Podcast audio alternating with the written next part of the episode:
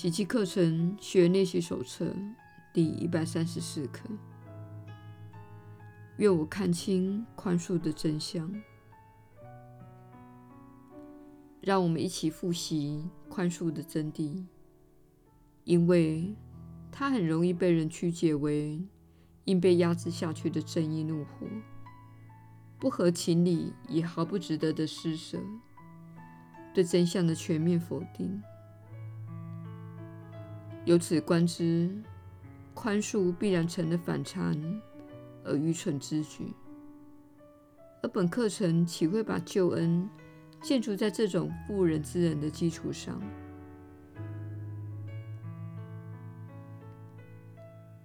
并不难修正这类曲解的宽恕观念。只要你能接受一个事实：凡是真实的，不需要你的原谅。只有不真实的，才需要原谅。原谅只有在幻象世界才有意义。然而，真理属于上主的造化，原谅在此变得毫无意义。一切真理都属于他，反映他的天律，散发圣爱的光辉。这一境界岂需要任何的原谅？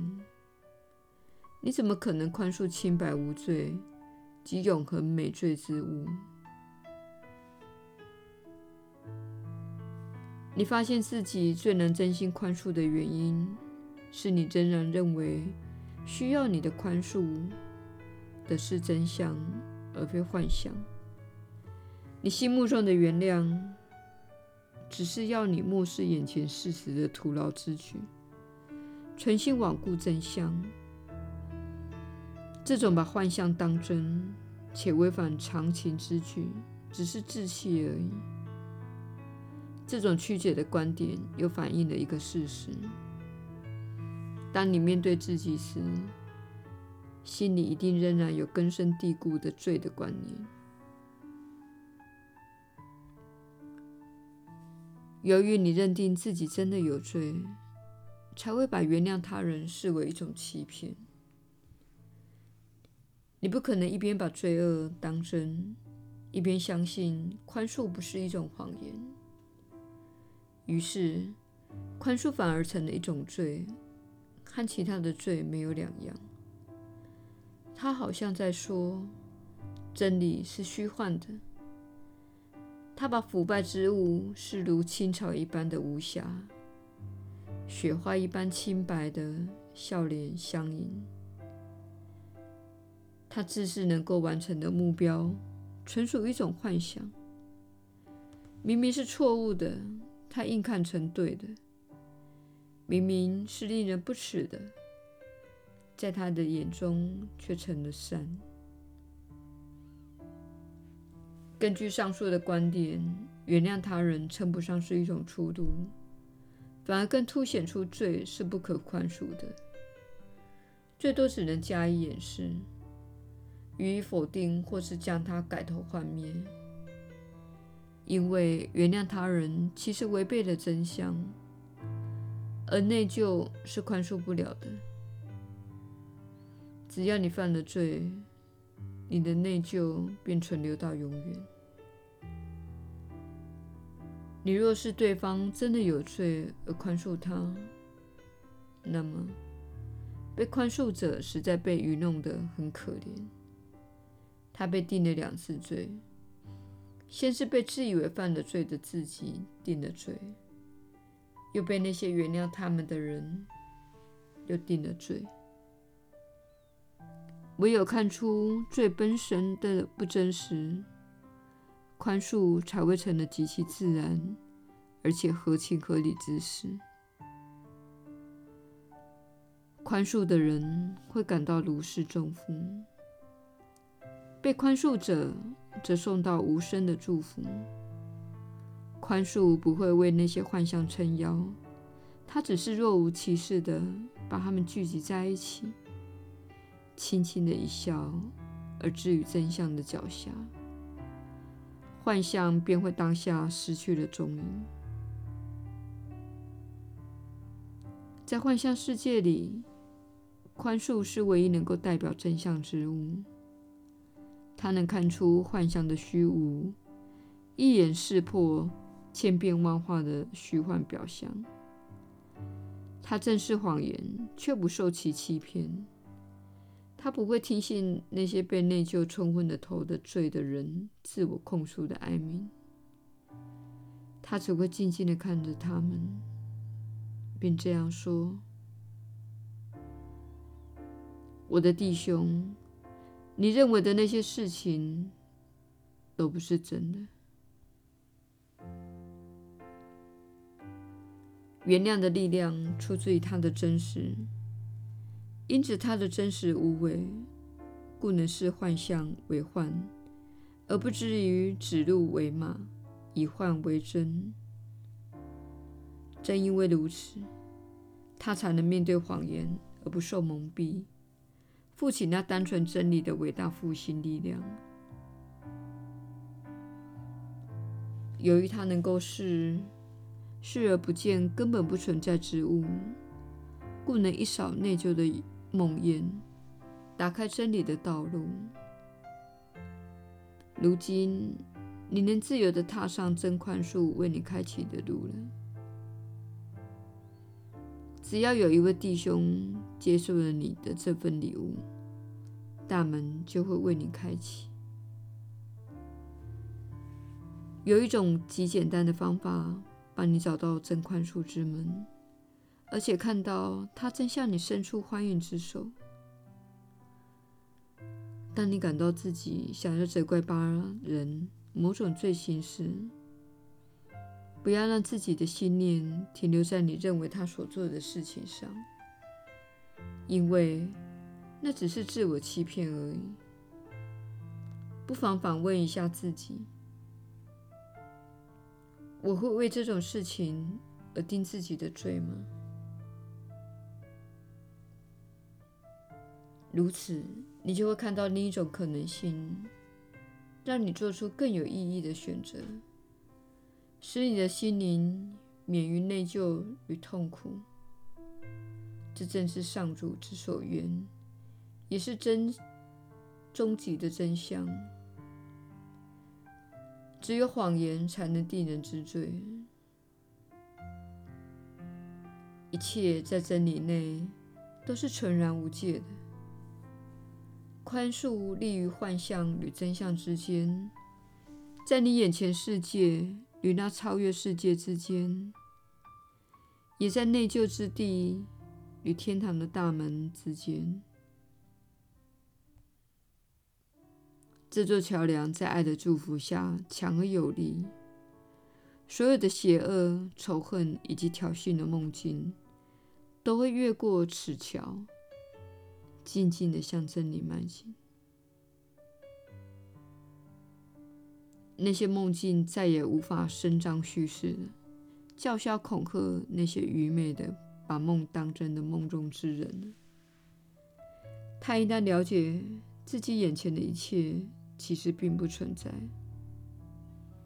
他就会由梦中缓缓的苏醒过来。如今，他再也不会感到自己。走投无路了，他用不着起身奋战来拯救自己，他也不必逞强充当屠小屠龙的英雄，他更不用筑起铜墙铁壁来保护自己的安全，他可以撤去自己打造出来的沉重而无用的盔甲。释放困锁于恐惧与痛苦中的心灵。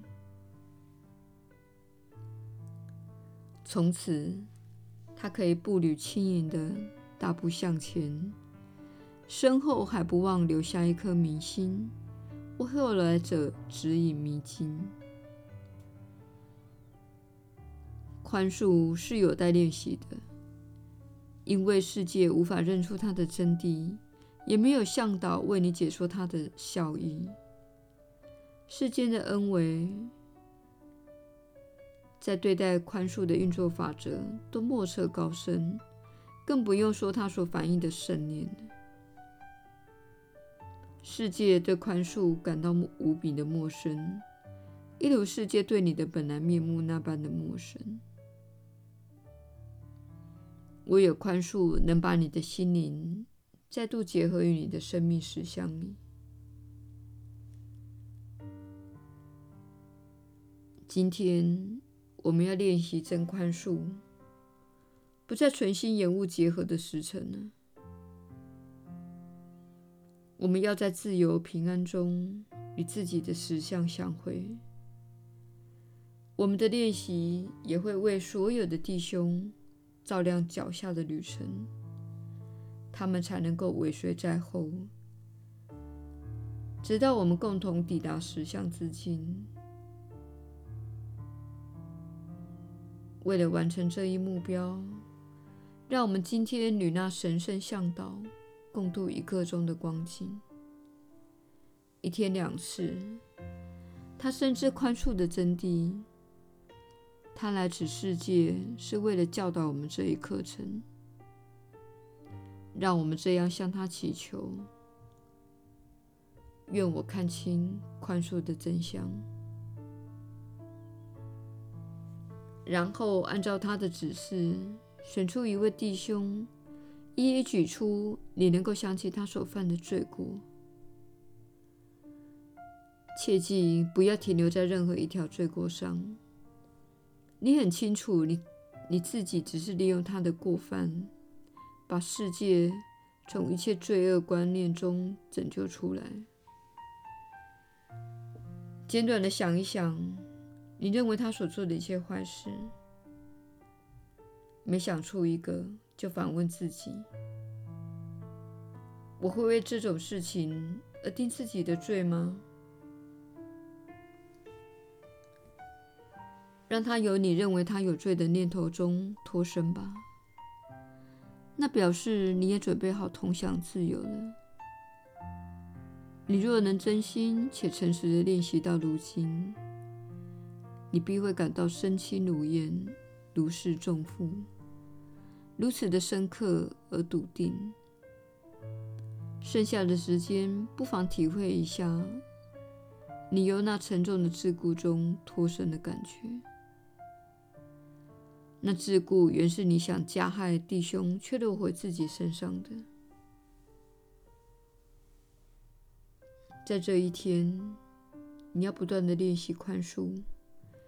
因为你还会不时地忘记他的真意而打击了自己。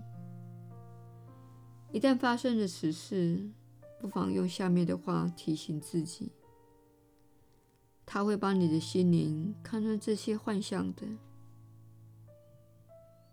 愿我看清宽恕的真相，我会为这种事情而定自己的罪吗？我再也不愿这样囚禁自己了。不论你做什么，只要记住这一点：没有人是独自被钉在十字架上的，也没有人能够独自的进入天堂。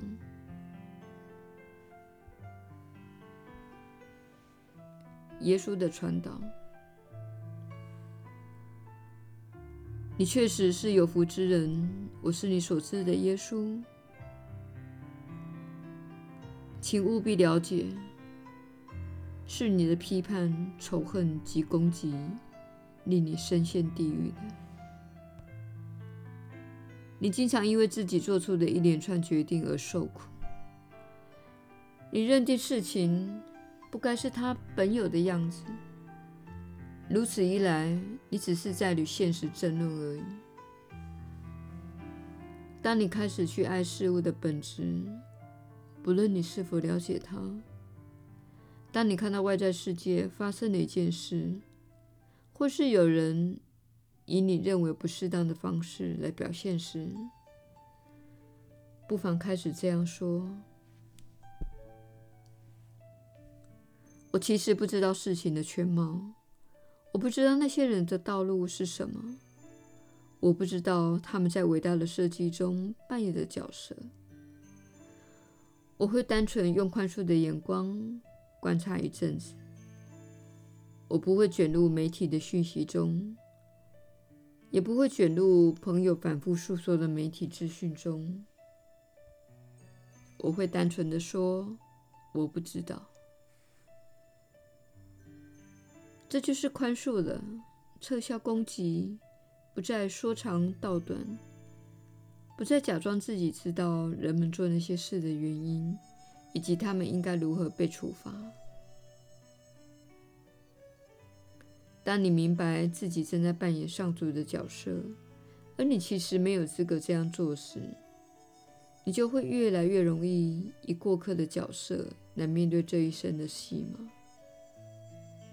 你会发现，年轻除是好的主意，到年终时却变成了坏主意；年终时的坏主意，到九月时却变成了好主意。如果你有耐心地允许人生自行开展，没有迫不及待地做出无知的结论，你会发现痛苦的感受越来越少。你会发现，啊，我的第一个直觉是去那里并说那样的话，但一周后的表现，一周后的现在，我听到了故事的另一面。这只是一个举例，或者你发现，我看到问题自行解决了。问题中的每个人其实需要受到一股刺激，才会开始交流，或是需要一点挑战，好让自己度过那小小的难关。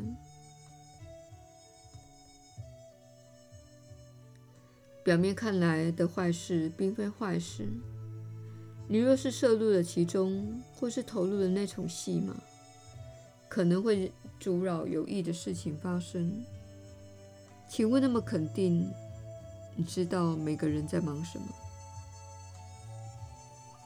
我们建议你注意自己在忙什么，请用宽恕的眼光看待世界，知道它有自己的能量。有时候。人们需要上演他们自己的戏码，其中有很多不是你的戏码。为什么不专注在自己的人生上呢？你是否足够专注在自己的人生上？还是你涉入地球另一端的事物，超凡他人的心？你是否忽视自己的人生？是否将自己的精力投注到实际上和你无关的人、事、地、物上了，请收回你的注意力，召回你觉知的小小触角，并开始运用它们做一些对自己人生有益的事。请将精力投注在自己的人生中，涵养自己的心灵。教育自己的灵性真理和法则，请怀着爱心过自己的人生，避免去论断他人。这就是操练宽恕了。我是你所知的耶稣。我们明天再会。